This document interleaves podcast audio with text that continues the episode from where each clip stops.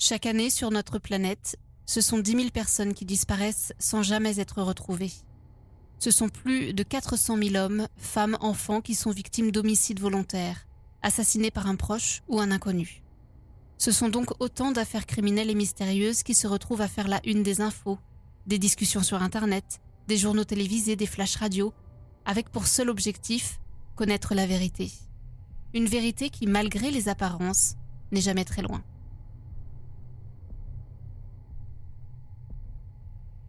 Dans la petite ville d'environ 3400 habitants du Wisconsin, Bayron, la vie est plutôt paisible et calme.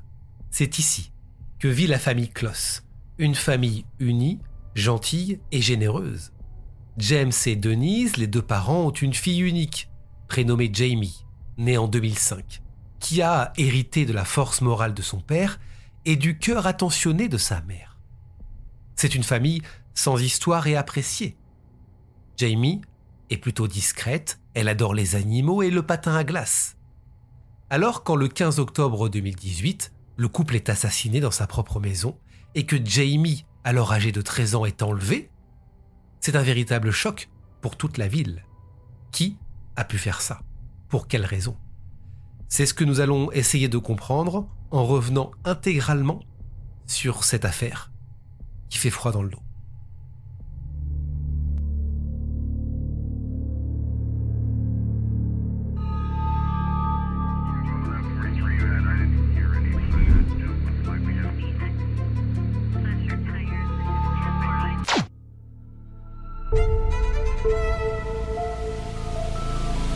Le 15 octobre 2018, à minuit 53, le 911 reçoit un appel glaçant.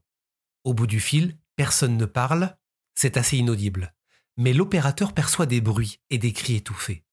L'appel dure 40 secondes, avant de se couper, net.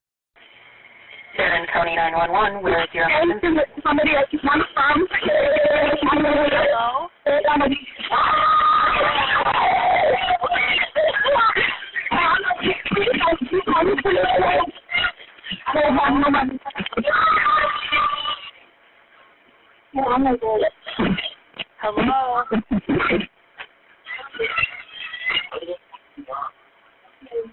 you.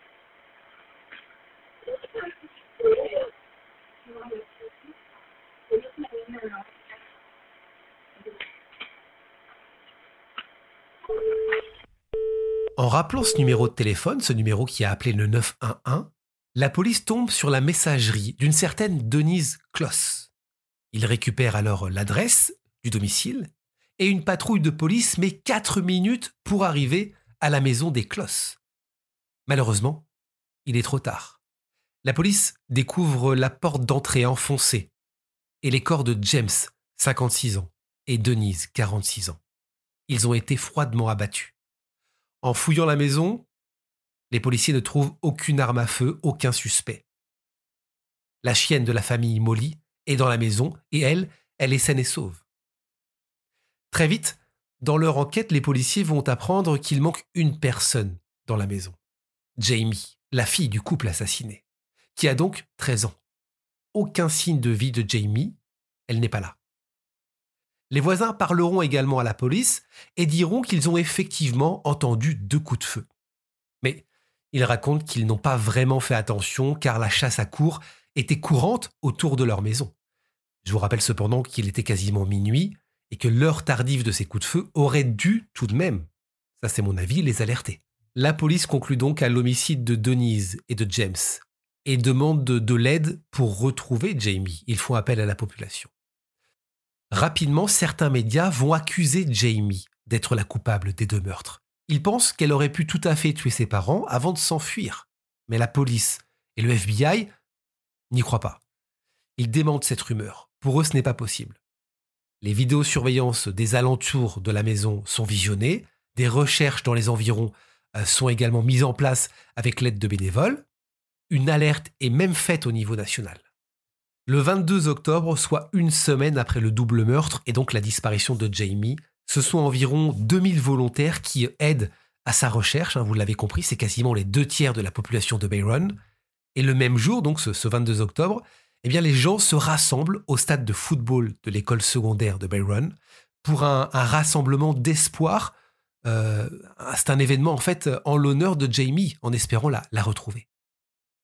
La seule piste véritable qu'on a, elle est diffusée par le shérif qui publie en fait deux photos euh, de deux véhicules euh, qui ont été capturés par des images, encore une fois, de vidéosurveillance d'entreprises qui se situaient aux alentours, pendant notamment les meurtres des Closses. Hein, et euh, les plaques d'immatriculation sont analysées, elles sont inconnues, ces plaques d'immatriculation, c'est ça qui est dingue, et surtout elles sont introuvables. Les funérailles des parents de Jamie ont lieu le 27 octobre 2018, c'est toute la ville qui pense à la jeune fille à ce moment-là. Le FBI va offrir une récompense, 50 000 dollars, à quiconque pourrait euh, eh bien, offrir des informations utiles pour retrouver Jamie, mais il n'y a toujours aucune piste. Aucune piste pour le double meurtre, aucune piste pour l'enlèvement. Jamie est toujours introuvable. Dans la nuit du 27 octobre, la nuit avant les funérailles, des caméras installées autour de la maison de la famille Kloss, installées par la police, filment en direct hein, un homme portant une casquette, entré par effraction dans la maison des Kloss. La police, qui est évidemment sur ses gardes, arrive immédiatement sur place et arrête l'homme. L'homme va admettre être rentré par effraction pour simplement voler des choses. On va trouver sur lui un débardeur rose de Jamie et quelques sous-vêtements. L'homme est identifié. Il s'appelle Kyle Jank. Il a 32 ans. Il devient alors le suspect numéro un. Mais après enquête, il est innocenté. Il est innocenté de toute implication dans la disparition et les meurtres. En fait, cet homme a déjà été condamné dans des affaires de cambriolage. C'est surtout en fait un pervers, un pervers qui est simplement fasciné par cette affaire. Il voulait juste récupérer des souvenirs. Les semaines passent, nous arrivons au mois de novembre, décembre. Les enquêteurs n'ont pas de véritable piste et analysent donc toutes les théories possibles. La famille a-t-elle pu être victime d'un pervers sexuel venu uniquement pour enlever Jamie? Ont-ils été pris pour cible par un psychopathe? Est-ce une affaire qui a mal tourné, une affaire de drogue, une affaire d'argent? Est-ce une attaque aléatoire? Mais l'enquête n'avance pas. Pourtant, la police a l'intime conviction que Jamie est encore en vie, qu'elle est toujours vivante. Mais qu'il va falloir faire vite parce qu'elle est très certainement en danger. Et tous les efforts sont mis en place pour essayer de la retrouver. La ville va rendre hommage à Jamie. Elle aura son arbre de Noël, un arbre qui lui sera entièrement dédié. Si la jeune fille reste volatilisée, elle est, vous le voyez, dans le cœur de chaque habitant de la ville.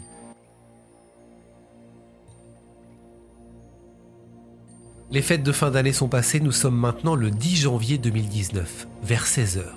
Une femme prénommée Jenny Nutter promène son chien à 110 km du lieu des meurtres et de l'enlèvement.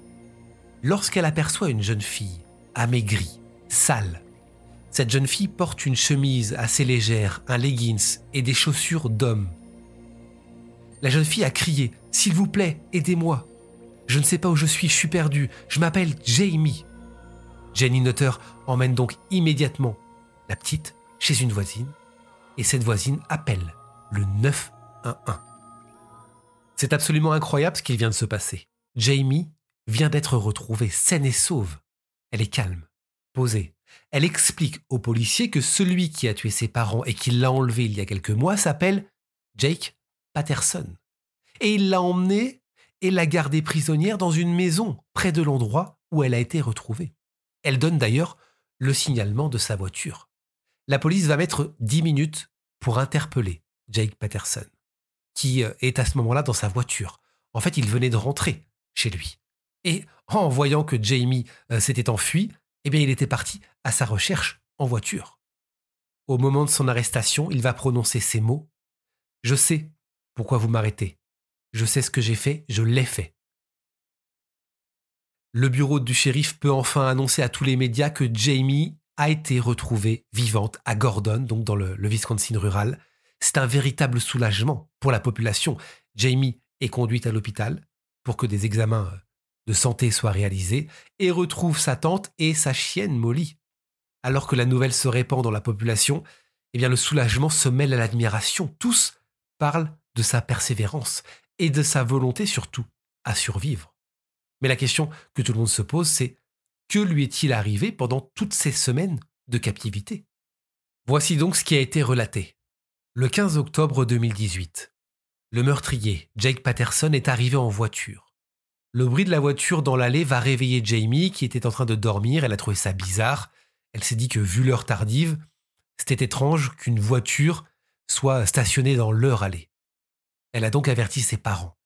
Son père James est descendu pour voir ce qui se passait. Et il a vu à travers la vitre un homme.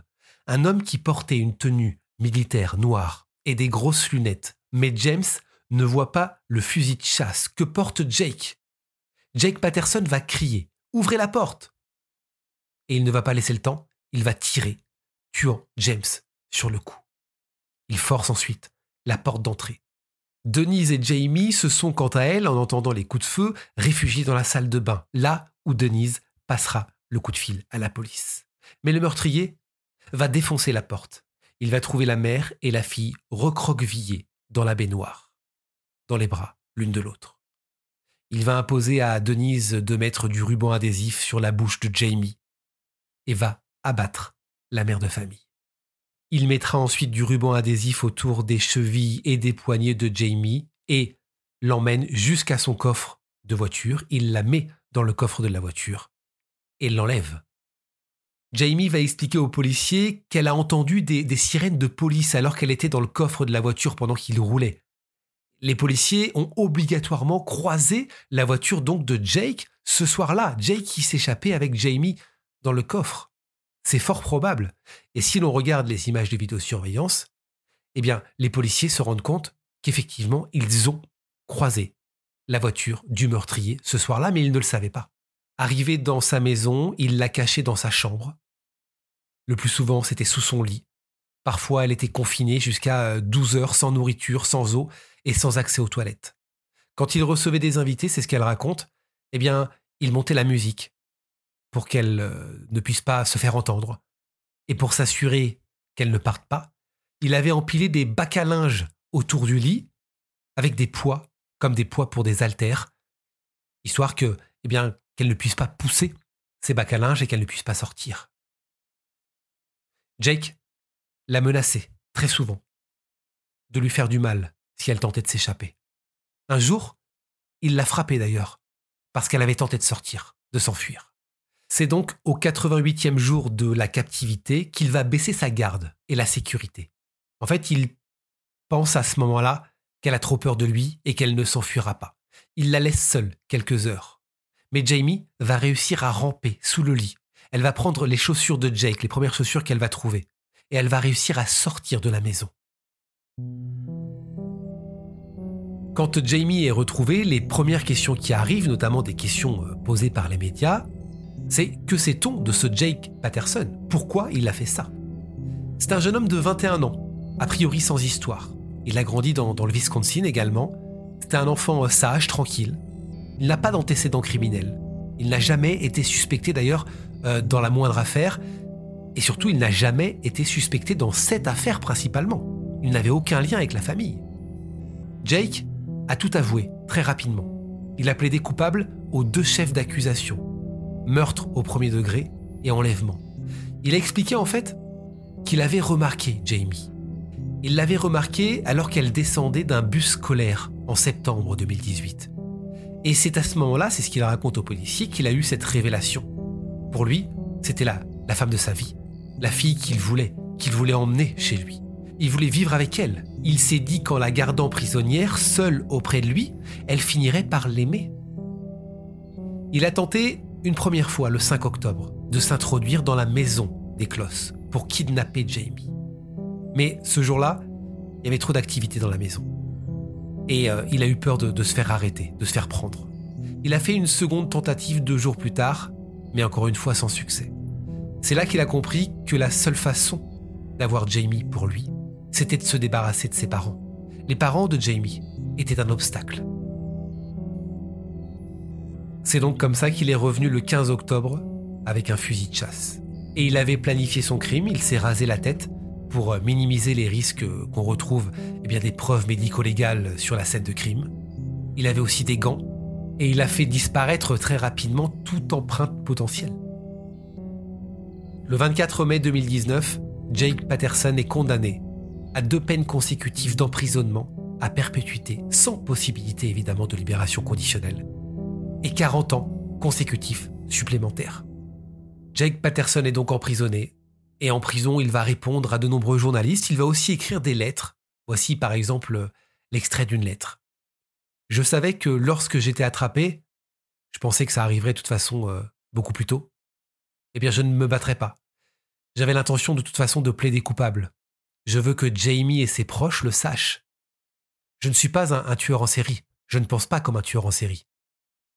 Il a tenté à plusieurs reprises d'envoyer également des messages à Jamie pour s'excuser, mais les lettres n'ont jamais été transmises à la jeune femme.